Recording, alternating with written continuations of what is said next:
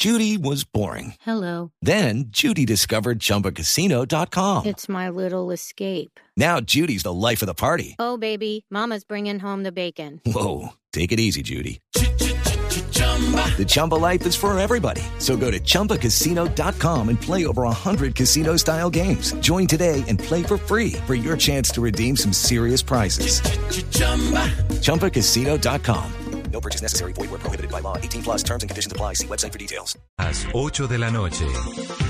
Aquí comienza Mesa Blue con Vanessa de la Torre.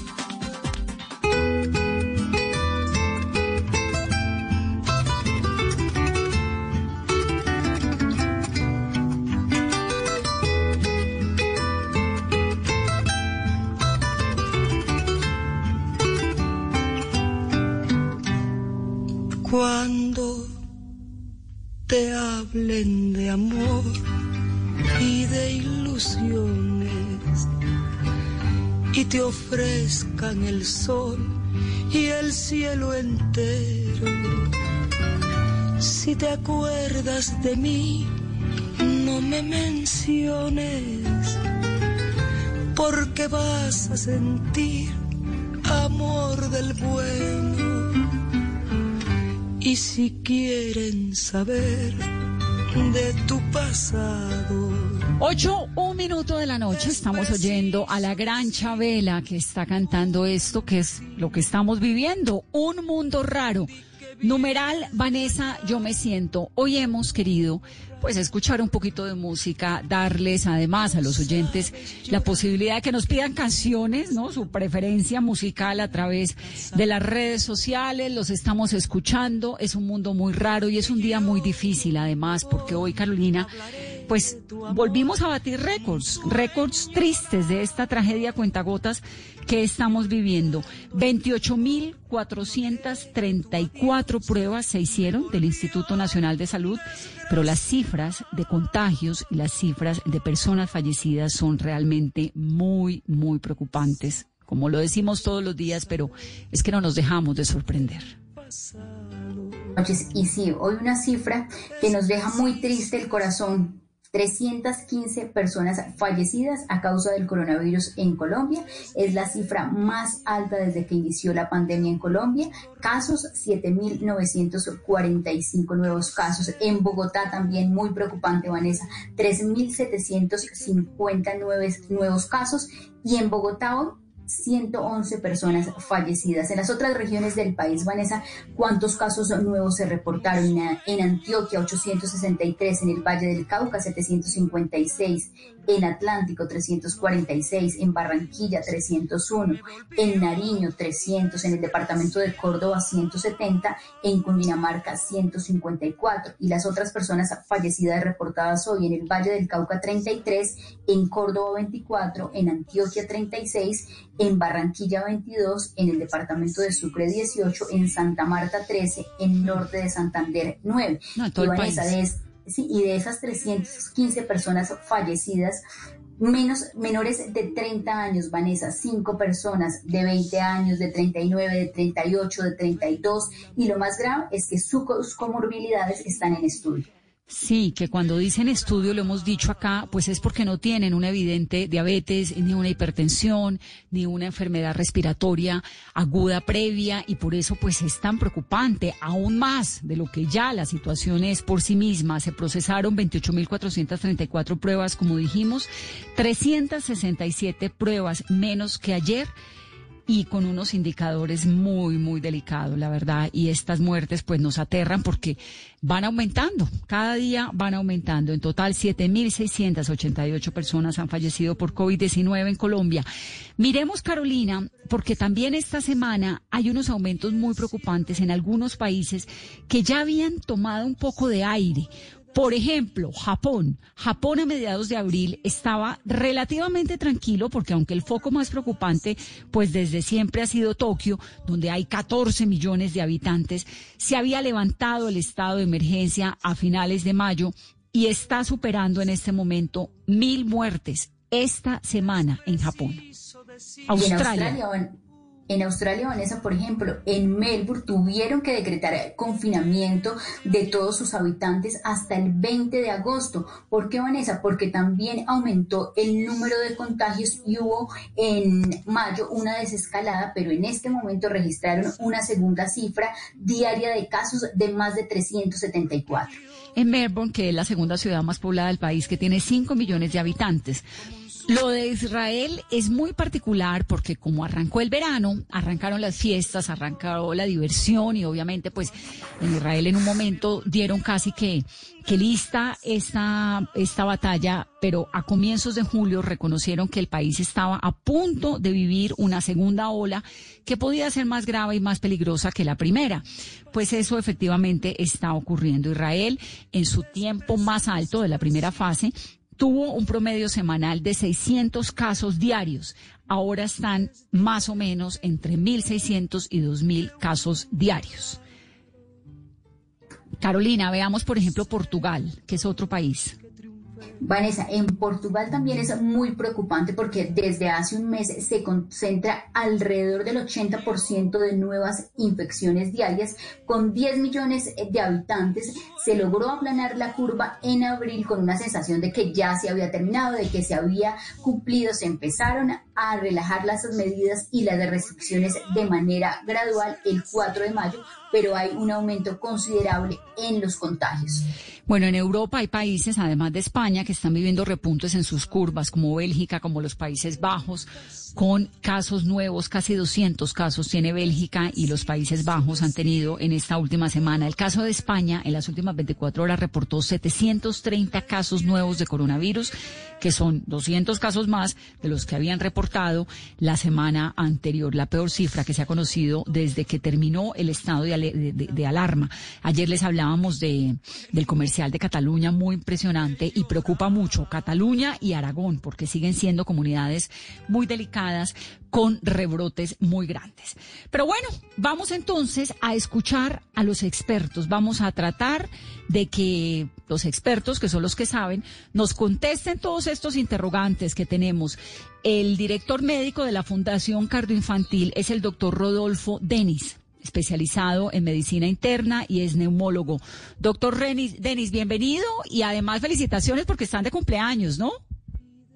Señora. Gracias, Vanessa, y gracias eh, por la oportunidad de estar con ustedes y saludes a Carolina y a Julián. Felicitaciones y en esta coyuntura, pues imagínese uno eh, tan complicado todo para cualquier tipo de celebración, pero la verdad es que la fundación ha sido tan implacable en ese trabajo que han hecho. Y aquí especialmente en este programa, Carolina y yo les agradecemos un montón porque nos han permitido contar aquí en Mesa Blue lo que hacen en sus unidades de cuidados intensivos, en la pediátrica y en la de adultos. Nos han permitido también entrar de alguna manera para contarle a los televidentes en Noticias Caracol y en todos los medios que podemos contar todo lo que ocurre, ese horror que se vive en las unidades de cuidados intensivos y lo hemos hecho única y exclusivamente con el objetivo de advertirle a la gente la situación tan grave que se está viviendo y cómo es la vida adentro de esos lugares donde están ustedes los médicos, que son, no creo que solamente la primera línea de batalla, sino la única contra el coronavirus en realidad. Así que, doctor Denis, gracias siempre. No, y, y básicamente a ustedes también agradecerles muchísimo y tienes razón, Vanessa, es una sensación de irrealidad que estemos en el aniversario 47 de la, de la Fundación Cardioinfantil, una institución eh, dedicada a, misionalmente a salvar vidas de niños con enfermedades del corazón, especialmente aquellas asociadas con malformaciones desde el nacimiento y después también con un portafolio eh, muy ambicioso también asociado con eh, filantrópico, con eh, cirugía cardiovascular de adultos y en los últimos 10 años con trasplantes y que en este momento eh, nos toca eh, tener una solidaridad social y una coherencia misional de también tener la atención de los pacientes con COVID, que la presión es, es tremenda. Así es. 47, yo dije 70, perdón, 47 años, pero además se llama cardio infantil y ya no es ni exclusivamente cardio ni exclusivamente infantil, ¿no? Sí, tiene, tiene realmente un portafolio de 72 especialidades y eh, virtualmente en la cardio eh, pueden eh, tener desde, desde cardiología, trasplantes, especialidades quirúrgicas, especialidades médicas, pero nuestro, nuestra misión siempre será el programa de responsabilidad social Regale una vida, que lleva el tiempo que la cardio lleva eh, operando y que ha visto en brigadas por todo el país aproximadamente 16 mil niños y muchos de los cuales han sido traídos a Bogotá y se les ha podido solucionar su problema complejo de cardiopatías congénitas eh, en muchas ocasiones sin costo alguno eh, para la familia. Eh, la madre el padre acompañan a los niños y los niños llegan a, Bogotá una vez han sido identificados en estas brigadas regionales eh, para poder ser operados. Entonces, ese, esa, esa misión de sus fundadores eh, siempre ha sido de, esa, de esa magnitud y obviamente también ha contado en su junta directiva con personas muy prestantes que han donado su tiempo eh, a, esta, a esta labor. Pues yo le voy a contar, eh, doctor Denis, que le tengo un cariño inmenso porque además a mi hija le salvaron la vida en la Fundación Cardioinfantil. Eso no, no lo había contado, pero tengo una hija que tuvo una situación muy complicada, muy complicada de riñón y bueno, caí en manos de un par de médicos, de la nefróloga y de un urólogo maravillosos de la doctora González y el doctor Malo que me sacaron adelante la vida. Así que mi corazón pues es totalmente de la Fundación Infantil. Quiero aprovechar su presencia en este programa y este aniversario para preguntarle qué han encontrado ustedes, doctor, desde cuando arrancó esta pandemia en marzo hasta ahora del impacto que tiene el coronavirus en los niños. Bueno, la buena, la, eh, la buena noticia es que aunque el número de personas afectadas en las edades de 0 a 9 años es la menor de todos los contagiados y va aumentando progresivamente hacia los 30, 39 años y luego va disminuyendo. Eh, no solamente el contagio en esas primeras dos décadas de la vida es el menor de todas las décadas, sino que eh, afortunadamente la mortalidad es la menor también en esas dos décadas de la vida, de los 0 a 9 y los 10 a 19. Entonces, aunque nos sorprende en ocasiones casos, y los hemos tenido en la Fundación Cardioinfantil, de niños, inclusive neonatos, con infección por COVID, realmente el número de casos es mucho mayor en otros grupos de edad. Esto sin demeritar que en Nueva York nosotros todavía no hemos visto el primer caso. Hay una enfermedad inflamatoria severa eh, que afecta a niños en este espectro de edad infrecuente, afortunadamente, muy parecida a una enfermedad mal descrita que conocemos como síndrome de Kawasaki el, nombre pues da la sensación de saber pues, de dónde fue descrita inicialmente, que es como un nuevo síndrome asociado al COVID que se ve en niños pequeños, pero la realidad es que en esas primeras dos décadas de la vida es el grupo menos afectado y donde menos mortalidad parece tener. ¿Qué pasó con la evolución de la enfermedad de Kawasaki? Porque cuando aparecieron estos casos en Nueva York y algunos en España, pues nos aterramos un montón, pero pareciera que se redujo la, la, incidencia. Sí, yo creo que los casos son contados, afortunadamente. Los, eh, los casos eh, realmente tocó en Nueva York que tuvo eh, el tsunami que a nosotros no nos llegó, a nosotros nos está llegando la oleada esperada de casos eh, pero el tsunami en, Nueva York y, eh, identificó esos casos porque se, pudo, se pudo ver, qué pena, la coincidencia eh, de, de, los casos está cada vez mejor descrito y cada vez que nos llega un niño afectado de COVID, pues miramos que pueda tener esto, pero realmente es bien infrecuente. Sí. Ahora, doctor, ¿cómo están ustedes en unidades de cuidados intensivos? ¿Cómo están manejando esta situación, esta eh, crisis de la pandemia? Pues, eh, Vanessa, es difícil. Es difícil porque, porque eh, nos toca nos toca proteger a los pacientes de, de los focos cardiovasculares y de trasplantes con todo, con flujos diferentes, con rutas, con pruebas y con procesos destinados a poder continuar con su atención y a prevenir el contagio hospitalario, porque pues nos toca ser eh, eh, realistas.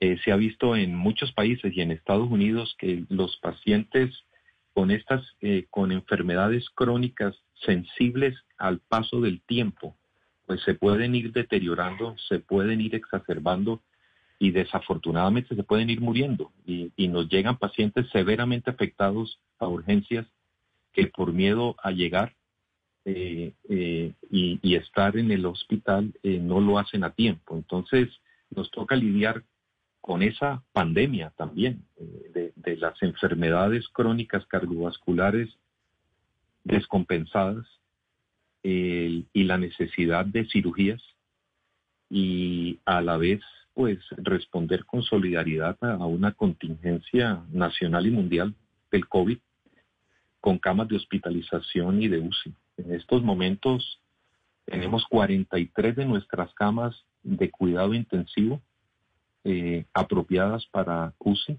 Vamos a crecer a 51 y y todas ocupadas, eh, todas ocupadas en, como dicen las estadísticas del distrito, 90, 95, 100% de ocupación.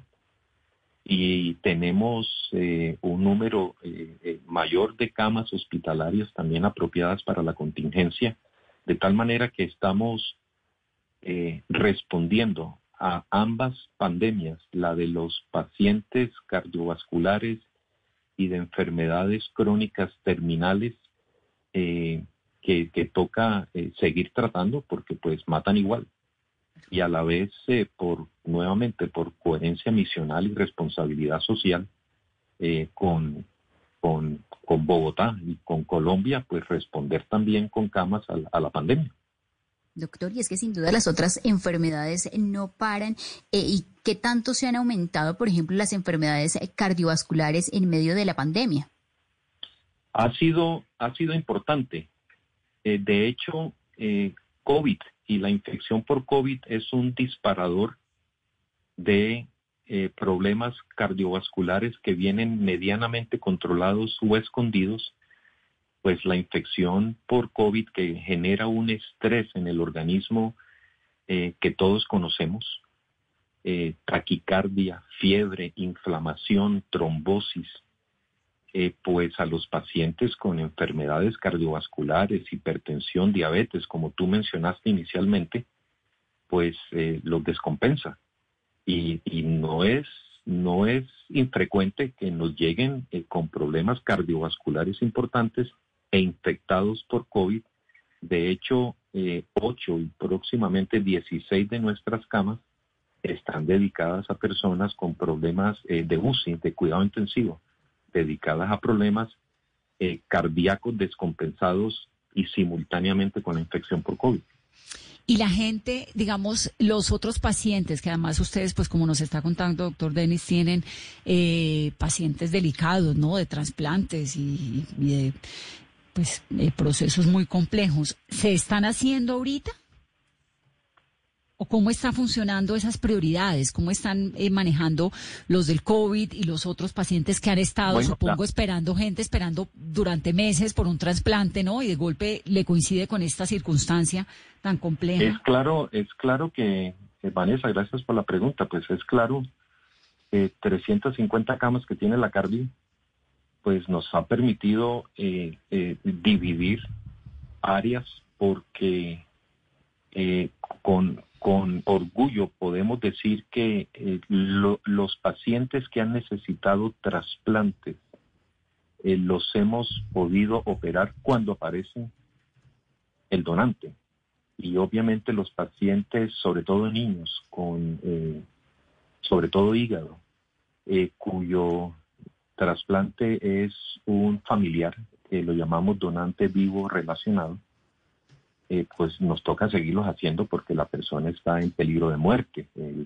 nosotros tenemos listas de espera para diferentes trasplantes, corazón, hígado, pulmón, riñón, en estos momentos, por falta de órganos, se han muerto más de 20 pacientes en lista de espera. Entonces, también por coherencia, eh, tenemos rutas, tenemos flujos, tenemos protección, tenemos cuidados intensivos eh, eh, separados mm. para atender también estos casos, porque pues es nuestra razón de ser. Nosotros somos por definición una, una institución cardiovascular y de trasplante y de alta complejidad.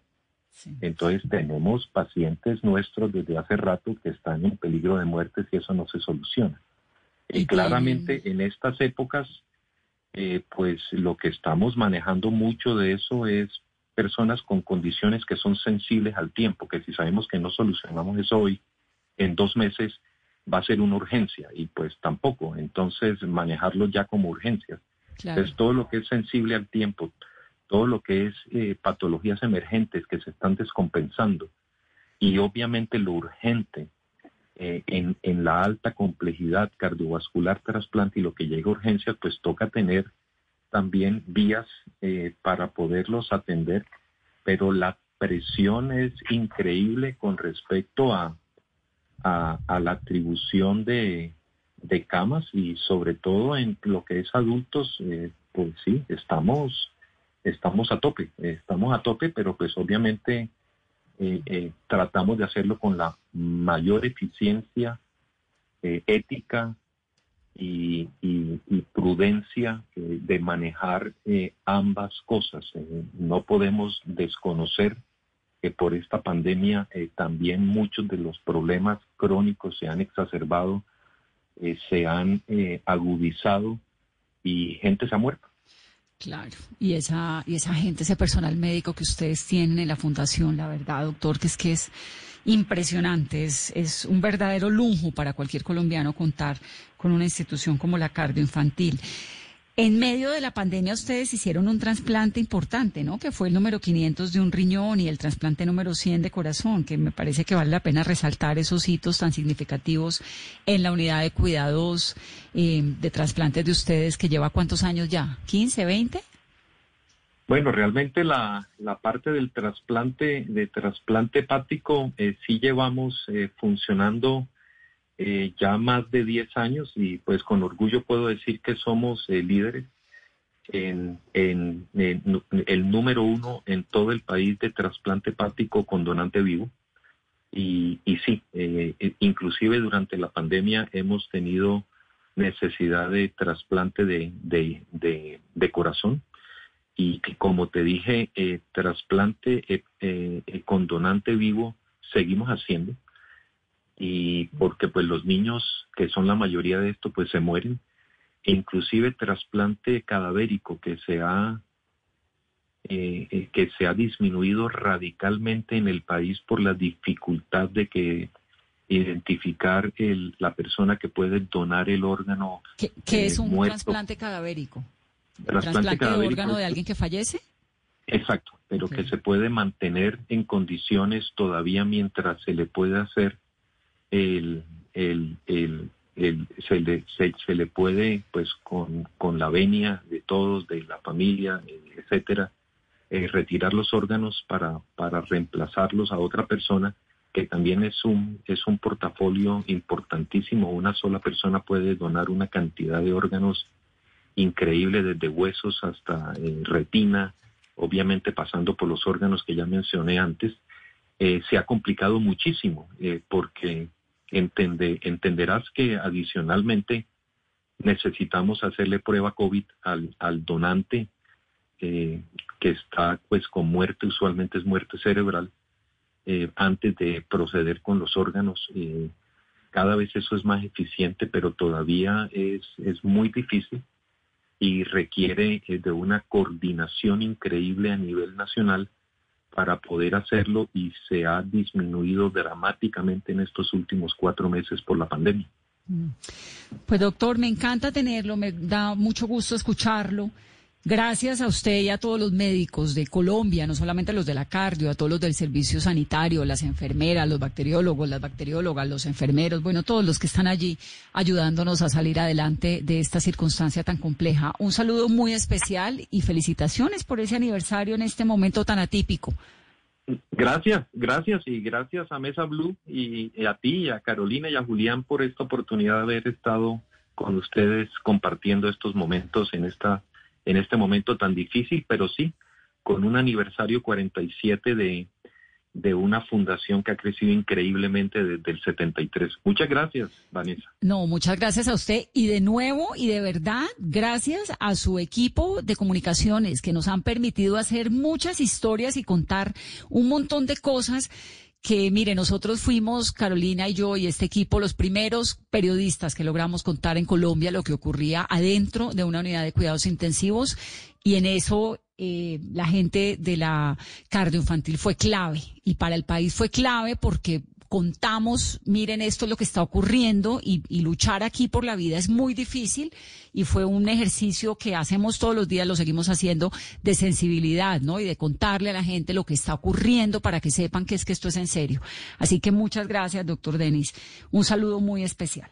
Quería comentarte que eh, uno de los visionarios eh, que estuvo en la junta directiva desde hace, eh, hace muchos años fue Ramón de la Torre Lago, que no sé si es familiar, pero sé que los de la Torre son, eh, son una familia relativamente pequeña, entonces si es así, pues muchísimas gracias también a ustedes por... lamentablemente no, no, no es familiar. No es familiar mío, pero mm, vengo de familia de médicos. Mi papá, que se llamaba Alejandro de la Torre, pues fue uno de los pioneros en trasplantes de córnea en Colombia. Falleció hace 10 años y, pues conozco perfectamente, la, tengo esa sensibilidad con los médicos porque pues soy hija de médico, hermana de médico, entonces les tengo un cariño muy grande. Gracias, un abrazo. Gracias y muchas gracias por el espacio.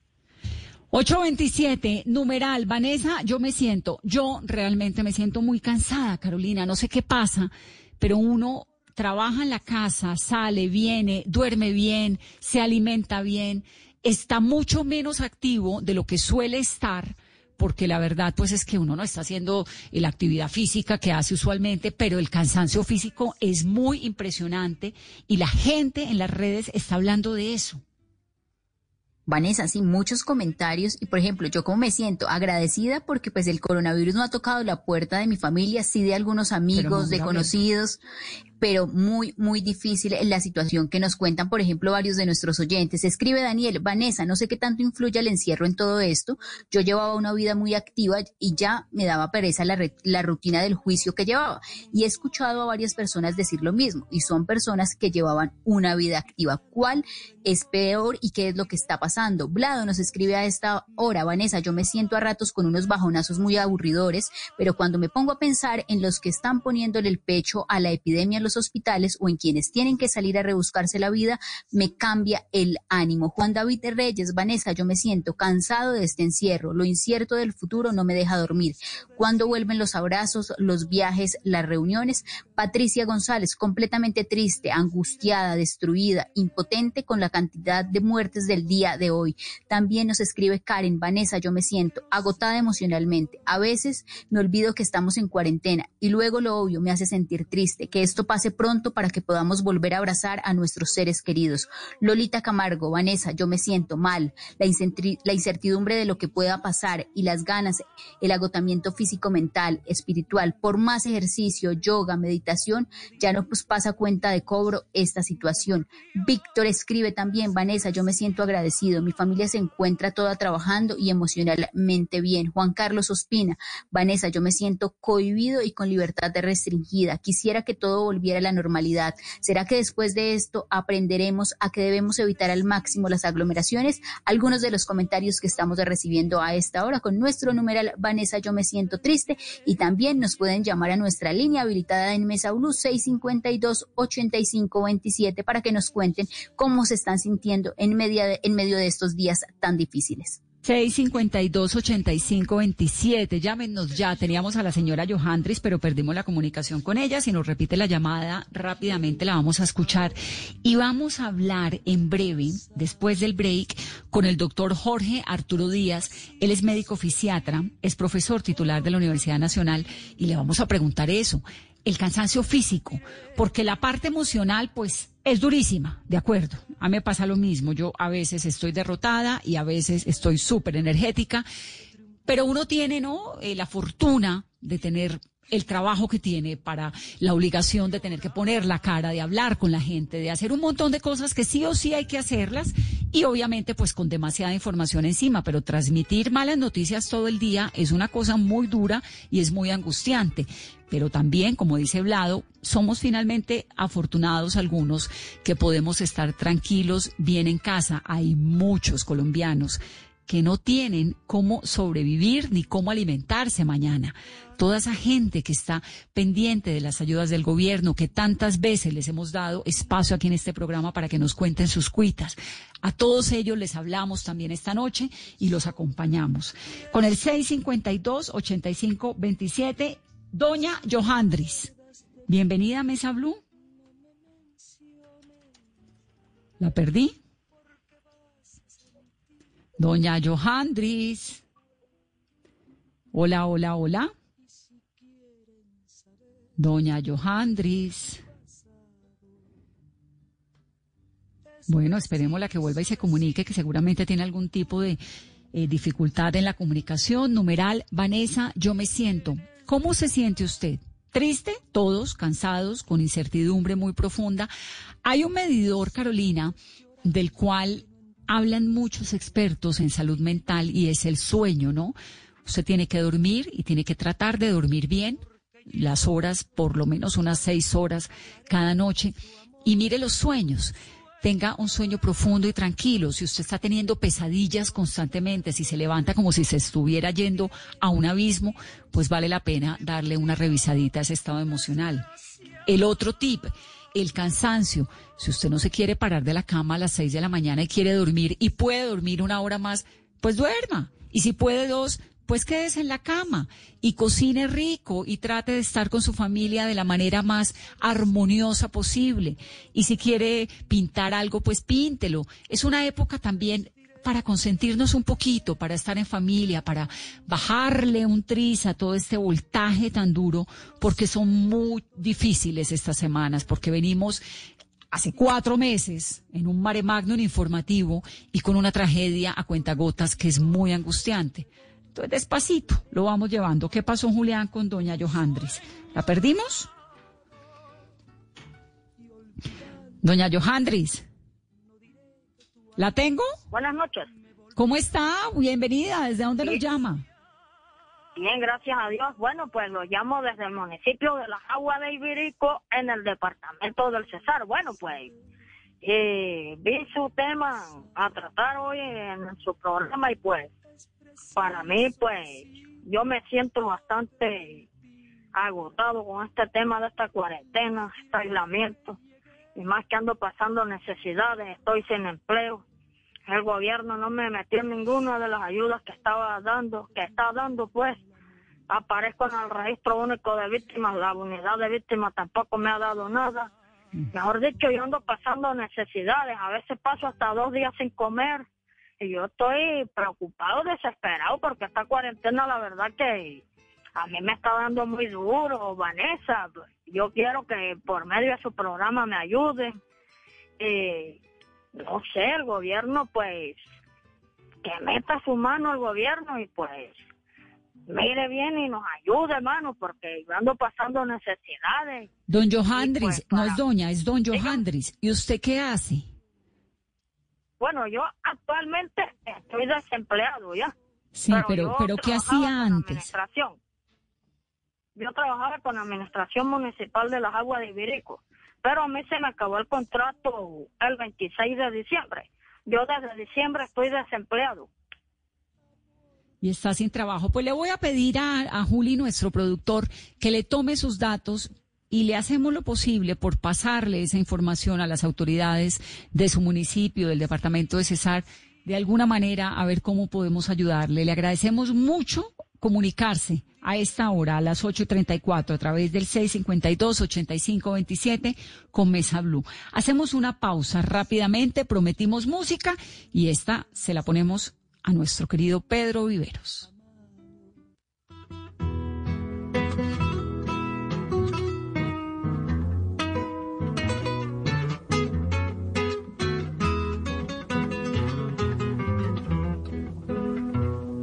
Tómate esta botella conmigo y en el último trago nos va. Estás escuchando Blue Radio. Aprovecha este espacio para descubrir nuevas pasiones. ¿Sabes tocar algún instrumento? ¿Te gusta pintar? ¿Cocinar? Es tiempo de cuidarnos y querernos. Banco Popular. Siempre se puede. Hoy, en 15 segundos, un millón de personas se conectaron.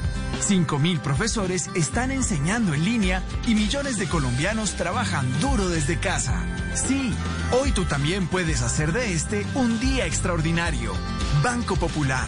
Hoy se puede, siempre se puede.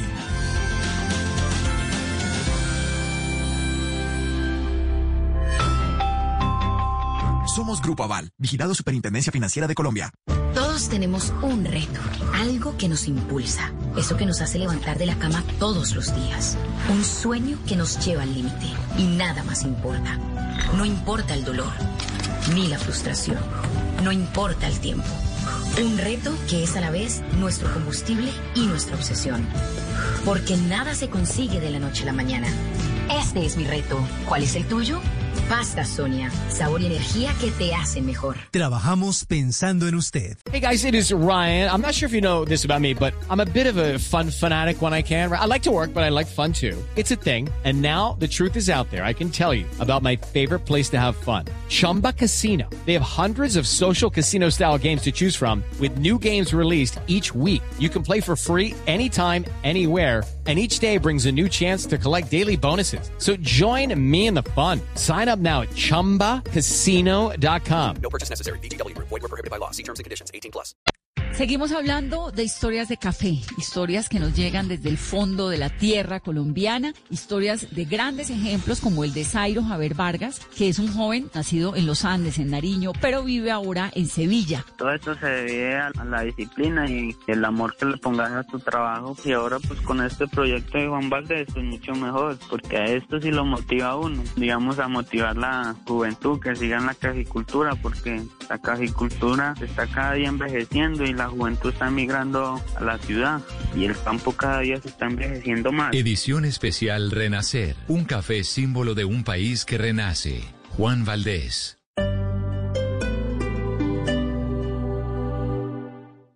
Esta noche en Bla Bla Blue. Hola, hola, les habla por acá María Macausland de Bla Bla Blue y estoy pasando para invitarte esta noche al programa porque está realmente imperdible. Tendremos a Tarcisio Maya de Voz Populi, pues a él se le dio por celebrar Navidad y Año Nuevo, porque eso sí, todos queremos que este año ya se vaya es rapidito porque según él no se sabe quién va a llegar y quién no va a llegar hasta allá, hasta esa fecha. Así que con todo el desorden de Tarcisio Maya, hoy jueves de TVT, ustedes y nosotros estaremos recordando esas navidades inolvidables. Los esperamos. Bla Bla Blue. Porque ahora te escuchamos en la radio, Blue Radio y bluradio.com. La nueva alternativa. Vecinos, ahora Cubo viene con ñapa. Llegó cubobogotá.com con todos los juguetes. Dale clic y agrégale a tus días todo el sabor del entretenimiento. Encuentra videos exclusivos, chismes, recetas, tips, deportes, noticias y clasificados. ¿Qué esperas? Dale clic todos los días a cubobogotá.com.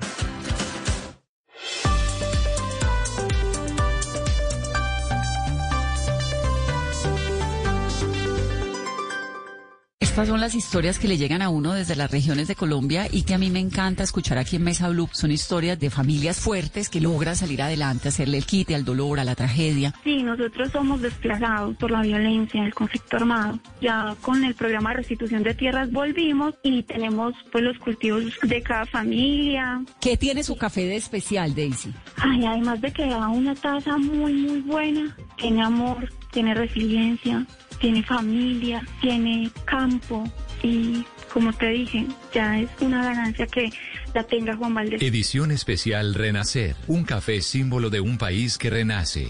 Juan Valdés.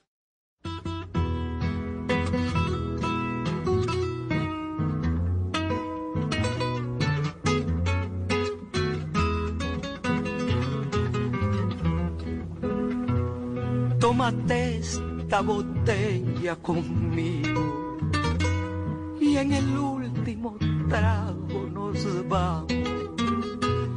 Quiero ver a qué sabe tu olvido sin poner en mis ojos tus manos. Esta noche no voy a rogarte. Esta noche te vas de de veras.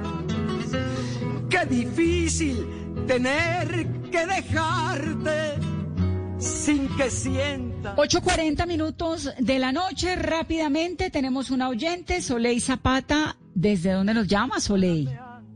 Muy buenas noches, señora Vanessa. La llamo de aquí de Granada Meta. Qué bueno que nos escuche. ¿Cuál es su mensaje esta noche? Eh, señora Vanessa, eh, pues quería comentarle que lo que pasa es que el gobierno nos tiene un poquito olvidadas a nosotras las víctimas. Y entonces, pues en el caso mío, eh, nosotros como víctimas tenemos beneficios, los cuales en este momento nos los están vulnerando, ¿sí? Eh,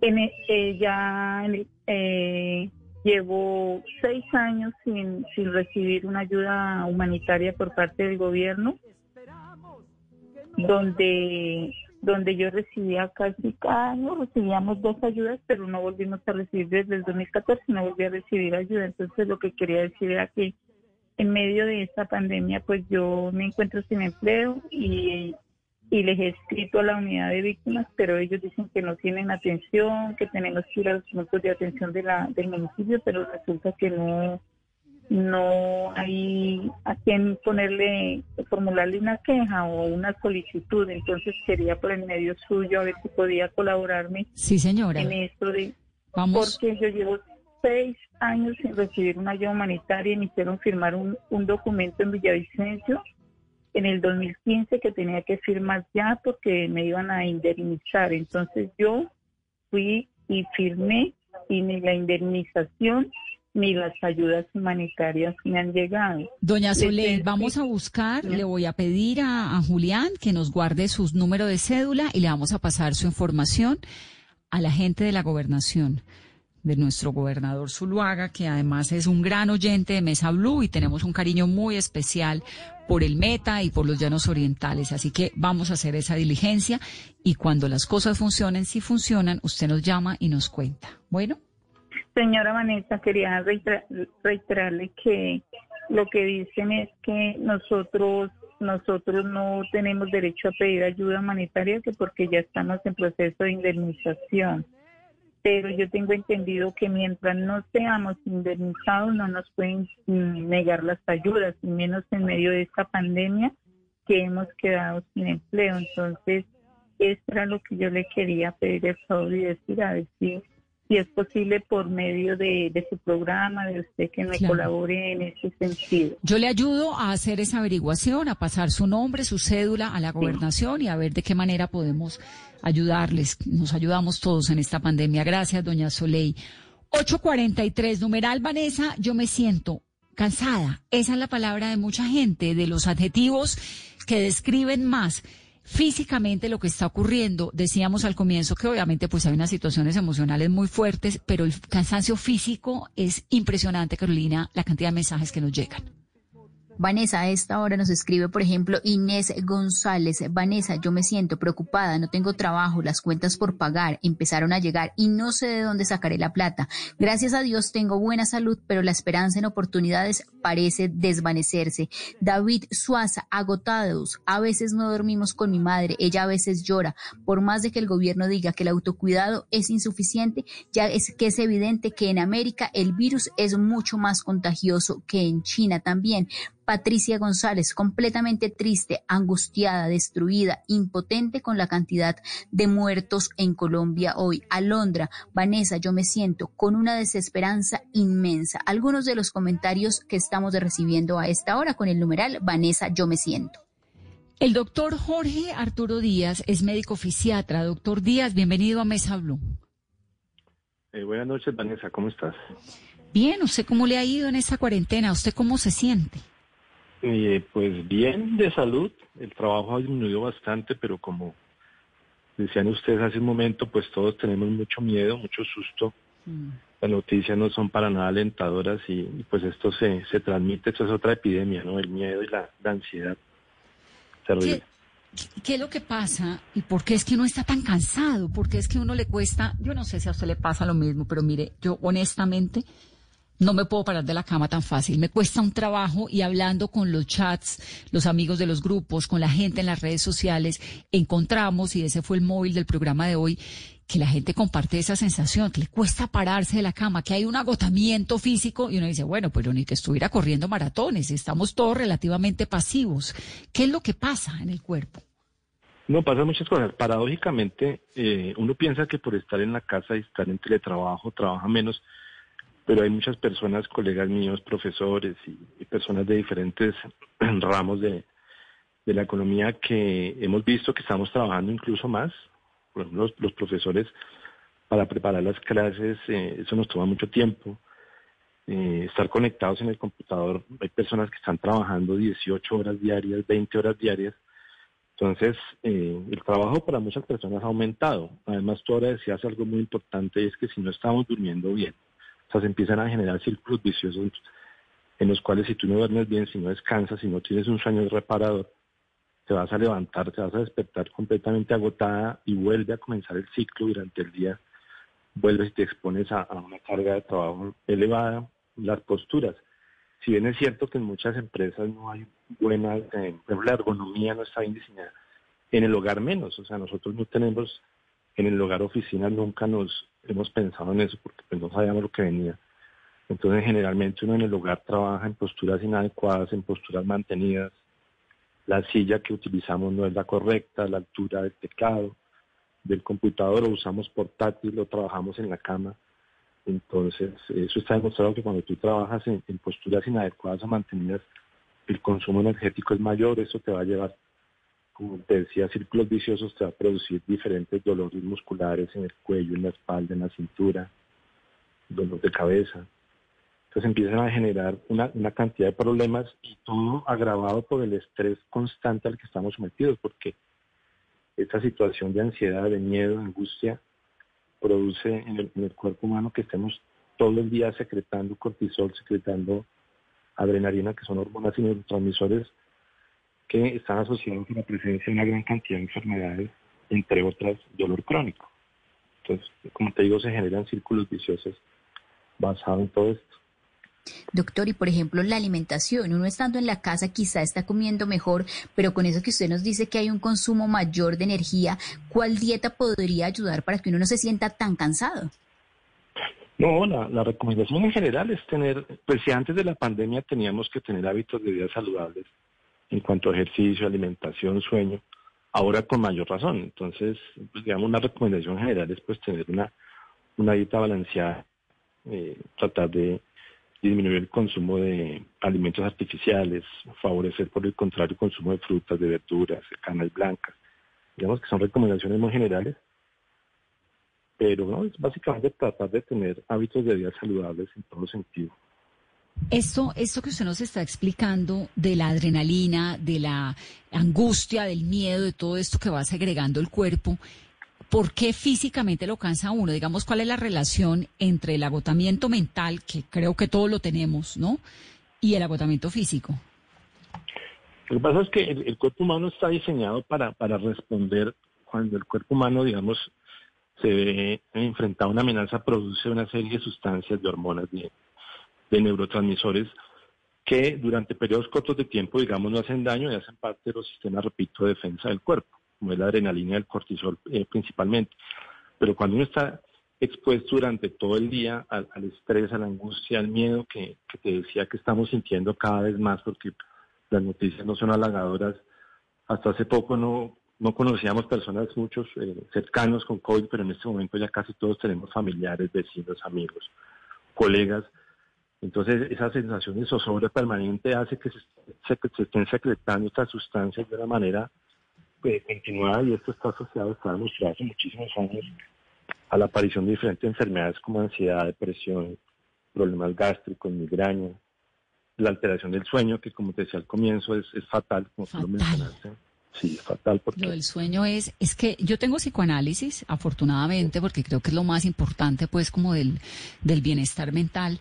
Y me ayuda un montón. Me tengo un psicoanalista hace muchísimos años y, y uno de los medidores muy importante, y por eso me la paso diciéndole a los oyentes, échele ojo a su sueño, a la calidad de sueño, a los sueños que tiene, porque son claves en la salud mental. Eso es impresionante, muy importante, porque además entiendo que es como cuando el cuerpo se está revitalizando, ¿no? Refrescando. Sí, poner en práctica, dentro de lo que te decía ahorita, de los hábitos de vida saludable, pues están todas las técnicas de higiene de sueño, ¿no? Afortunadamente hoy en redes sociales, en, Internet, hay, hay muchísimos tutoriales, hay páginas donde los oyentes pueden eh, consultar, eh, hay tutoriales de ejercicio, que en este momento el, la mayor herramienta que tenemos para combatir casi todo lo que hemos mencionado es el ejercicio, ¿no? Entonces, si antes de la pandemia debíamos estar activos físicamente, ahora, con mayor razón. No, no, podemos estar sentarios, hay que ser muy organizados en las, las rutinas, por más trabajo que tengamos en la casa, toca programarse, toca destinar unos minutos al día, media hora al menos para realizar este, actividad física. ¿Qué tipo de actividad se puede hacer en casa? No, en casa podemos hacer pues muchísimas cosas. Eh, ejercicio aeróbico, podemos hacer ejercicio de resistencia, de fuerza. Como te mencionaba ahora, por ejemplo, en YouTube hay muchísimos tutoriales eh, y no necesitamos máquinas, hay, hay, hay rutinas de ejercicio eh, muy sencillas que se pueden hacer en un apartamento incluso pequeño. ¿Usted tiene, usted tiene página de internet que nos tenga tutorial y eso, doctor? Eh, no, no, no. Yo realmente, personalmente no, pero, pero no. Hoy en día es probablemente fácil encontrar en, en internet eh, rutinas de ejercicio aeróbico, rutinas que tienen ejercicios de fuerza, resistencia. La recomendación de la OMS básicamente es hacer eh, 150 minutos a la semana. Puede ser una, una meta o un punto de partida importante de, ejercicio. Pueden ser cinco días de 30 minutos o dos días de una hora y el otro día media horita, pero más o menos ese puede ser un, un régimen pues, básico para comenzar, pero supremamente importante para manejar muchísimas de las cosas que hemos estado hablando. Con ejercicio se manejan los trastornos del sueño. El ejercicio es un coadyuvante muy importante para el manejo de la depresión, de la ansiedad, del estrés. ¿Por qué, ¿Por qué es tan importante el ejercicio? ¿Qué es lo que en hace? Este momento, en este momento el ejercicio es prácticamente un medicamento, es, es, es, es, la base del tratamiento para la mayoría de enfermedades en este momento, no solo para mi especialidad, sino para muchas enfermedades, osteoporosis, diabetes, enfermedades cardiovasculares. Pero hablando específicamente de lo que estamos tratando hoy, para manejo de ansiedad, depresión, para el manejo del estrés, nos ayuda a regular todo esto que te estaba diciendo de, del cortisol, de la adrenalina. Y algo muy importante es que el ejercicio está demostrado que un ejercicio de intensidad moderada ayuda a mejorar el sistema inmune. Sí. Es decir, una persona que realiza ejercicio habitualmente, intensidad moderada, tiene, eso está demostrado, tiene un sistema inmune más fuerte que una persona sedentaria. Y en ese momento es cuando más necesitamos tener el sistema inmune preparado. Claro. Caro. ¿De qué manera, doctor, por ejemplo, hay afectación si uno no hace ejercicio? Pues precisamente se va a, producir todo lo que estamos diciendo. O sea, el cuerpo se desacondiciona, los músculos se presenta pérdida de masa muscular, pérdida de masa ósea a largo plazo, la respuesta cardiovascular y cardiopulmonar se, se altera, se disminuye y perderíamos todos los beneficios que estamos hablando que necesitamos en este momento coyuntural. Pues doctor, Muchas gracias por estas recomendaciones, por estas sugerencias. Me parece clave para que la gente entienda y, creo que el dato más importante de esta entrevista es ese, saber que todo ese estrés y esa angustia que uno siente, porque yo creo que no hay nadie en el planeta en este momento que pueda decir, no, a mí esto no me está importando. Todos tenemos algún tipo de interrogante, de preocupación, de miedo, de lo que sea frente al COVID-19 y eso termina de una u otra manera alterando el cansancio, el cuerpo, ¿no? Entonces, ejercicio clave y buena alimentación, ¿no? Sí, buen sueño, buena alimentación, ejercicio, eh, vigilar las posturas que tenemos en la casa, tratar de sentarnos derechos, hacer cambios de posición permanentemente, hacer estiramiento de músculos, de articulaciones, de tendones. Eso es lo que toca hacer. Listo. Pues le hacemos caso, doctor. Gracias por estar con nosotros en Mesa Blue. con mucho gusto. Es el Feliz doctor- noche para todos. Un saludo. Jorge Arturo Díaz. Carolina, ¿qué ejercicio hace? Naranja, ¿no? No, naranjas, Vane, pero estoy feliz porque... Naranja, limones y vinito con Chabela. No, hoy, hoy es jueves de tequila, Vanessa, y más con ah, bueno. Menos mal. Chabela. Pero ejercicio yo creo que voy a empezar a hacer. Compré una bicicleta y le voy a poner un rodillo para hacer ejercicio en casa. Una bicicleta con rodillos, sí. Yo me estiro. Hago, lo posible por estirarme muchísimo. Lo del sueño me parece clave, pero yo creo que hay que meterle un poquito más de ejercicio a la cosa, ¿no? Como de, como de moverse un poco más el cuerpo y bueno, vamos No, empujando. y, y además que con, con esa recomendación del doctor, que si uno no hace ejercicio es más vulnerable el sistema inmune, que hoy es el que está en riesgo por el coronavirus, inmediatamente dije, no, menos mal ya encargué mi bicicleta y llega mañana. Bueno, yo entrevisté en algún momento a Alejandro Gaviria cuando era ministro de Salud y tuvo su episodio de cáncer, que fue muy doloroso, cuando lanza el primer libro, que era, eh, siquiera tenemos las palabras, no, el primero, algún día hoy, creo que se llamaba, no me acuerdo. Y él me contó que cuando le descubrieron el cáncer, a él un médico de su maestría, de cuando estaba muy joven, le recomendó trotar. Dijo, tiene que trotar. Le pregunto yo, ¿pero por qué? Y dijo, porque eso parece que activa el sistema inmune. No se sabe, pero aparentemente el sistema inmune se le revitalizó a punta del ejercicio cuando estaba en plena quimioterapia. Y Alejandro Gaviria, me acuerdo, porque me lo contó en una entrevista que hicimos, salía de las quimioterapias con todo y el agotamiento que puede tener un procedimiento como este, a correr y hacer ejercicio durante una hora todos los días porque efectivamente activa el sistema inmune. Yo la verdad es que soy muy mala deportista, ¿para qué me voy a poner ahorita a decir mentiras? Yo no hago, pues, bastante poquito, me estiro y ya. Pero sí toca, ¿no? Buscar la manera de moverse, de activar el cuerpo, de estar saludable, de comer bien, de comer muchas cosas verdes, de descansar profundamente. Y lo que decimos en este programa siempre, si usted no quiere hacer nada y no tiene que hacerlo, pues no lo haga, descanse y párese cuando toque. Tampoco se va a quedar tres días acostado en la cama, como nos explicó Margarita Posada. Pero tómela suave. Es un tiempo muy difícil para todos. Gracias por estar aquí en Mesa Blue. Son las 8.56 minutos de la noche. Que descansen, es jueves y ya viene otro fin de semana. Feliz noche. y en el último trago nos vamos. Quiero ver a qué sabe tu olvido sin poner en mis ojos tus manos. Esta noche no voy a rogarte. Esta noche te vas de de veras. Qué difícil tener que dejarte sin que sienta que ya.